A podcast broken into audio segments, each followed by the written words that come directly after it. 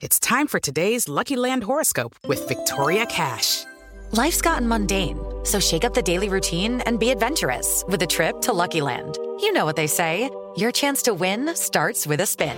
So go to LuckyLandSlots.com to play over 100 social casino-style games for free for your chance to redeem some serious prizes. Get lucky today at LuckyLandSlots.com.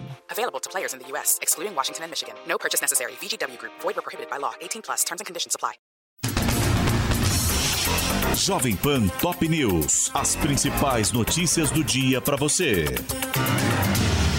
Olá, aqui é Paulo Edson Fiore e estas são as principais notícias de hoje. Supremo mantém resolução que amplia poderes do TSE no combate à fake news. Por nove votos a dois, os ministros confirmaram a decisão de Edson Fachin, que negou o pedido do PGR Augusto Aras para derrubar trechos da norma que amplia os poderes da Corte na remoção de notícias que considerar falsas e também encurta o prazo para que ordens judiciais sejam cumpridas. Magistrados concordaram com o relator de que a medida não configura censura. Seguiram o voto de Faquim, Luiz Roberto Barroso, Gilmar Mendes, Dias Toffoli, Alexandre de Moraes, Ricardo Lewandowski, Carmen Lúcia, Luiz Fux e Rosa Weber. Já André Mendonça e Cássio Nunes Marques divergiram. Na ação, Aras argumentou que a regra apresenta sanções distintas das previstas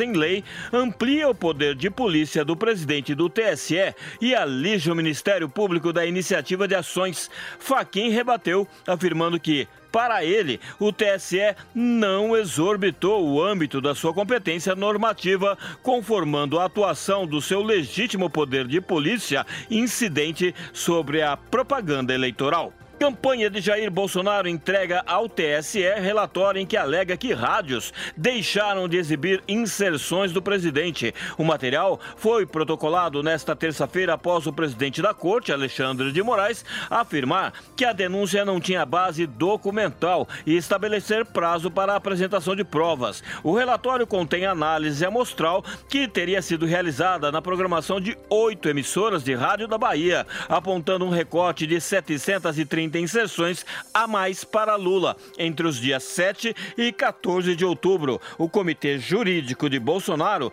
afirmou que os dados foram checados sucessivas vezes para afastar qualquer impressão de que a denúncia teria o objetivo de gerar qualquer turbulência na lisura e no equilíbrio do processo eleitoral. Os advogados de Bolsonaro tentam rebater a queixa de Alexandre de Moraes sobre a falta de assinatura dos autores no relatório apresentado apresentado na segunda-feira, afirmando que a autoria é da empresa Audience Brasil Tecnologia. Nesta terça-feira, o candidato do PT ao Planalto, Luiz Inácio Lula da Silva, disse que Jair Bolsonaro tem purismo canalha. O ex-presidente deu a declaração durante evento com eleitores em São Paulo, ao ser questionado sobre projetos para a cultura, afirmando que o atual presidente é contra o setor e tenta se mostrar puro na televisão.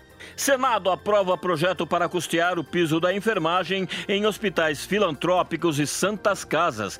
O texto que segue para a sanção presidencial destina até 2 bilhões de reais em recursos. O dinheiro vem dos saldos de repasses da União constantes dos fundos de saúde e assistência social de estados, Distrito Federal e municípios, que poderão ser utilizados até o final de 2023. Atualmente, a transferência de recursos desses fundos está liberada liberada só até o fim de 2022. O governo federal ainda poderá repassar mais dinheiro caso o montante não seja suficiente. O executivo definirá parâmetros para os repasses às entidades de saúde, dar publicidade sobre os recebimentos e definir o valor máximo destinado a cada hospital. Os pagamentos devem ser iniciados em até 30 dias após a publicação dos parâmetros e o recebimento das Santas Casas não será condicionado à entidade Está adimplente com o governo.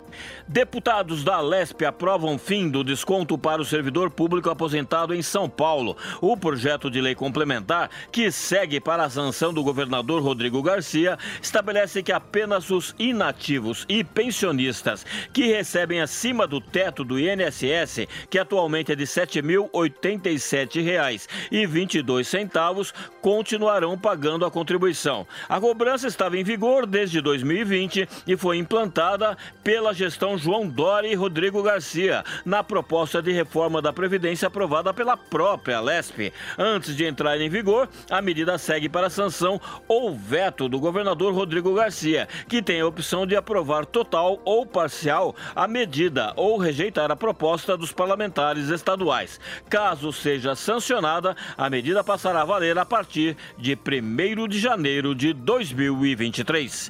Este é o podcast Jovem Pan Top News.